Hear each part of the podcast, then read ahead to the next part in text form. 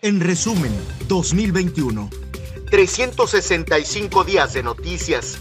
Miles de historias documentadas. Un sinfín de exclusivas. En resumen, 2021. La calidad del aire en Tuxtla Gutiérrez estuvo un límite máximo en la madrugada del 1 de enero, debido a los juegos pirotécnicos que se presentaron en la ciudad. Y es que según Dirección de Cambio Climático y Economía Ambiental de la SEMAN, ese día se registró uno de los picos más altos de contaminación. Intercambio de balas se registró la mañana del 2 de enero en San Juan Chamula, tan solo 48 horas después de los hechos violentos donde hubo balacera y la quema de una casa con pirotecnia.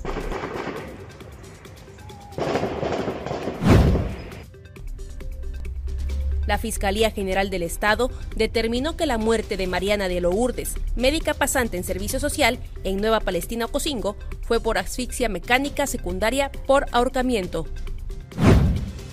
Luego de dos semanas de que inició el proceso electoral en Chiapas, tres funcionarios del Instituto Nacional Electoral fueron retenidos por habitantes de Honduras de la Sierra, en la Sierra Madre, debido a que están inconformes por la creación de este nuevo municipio.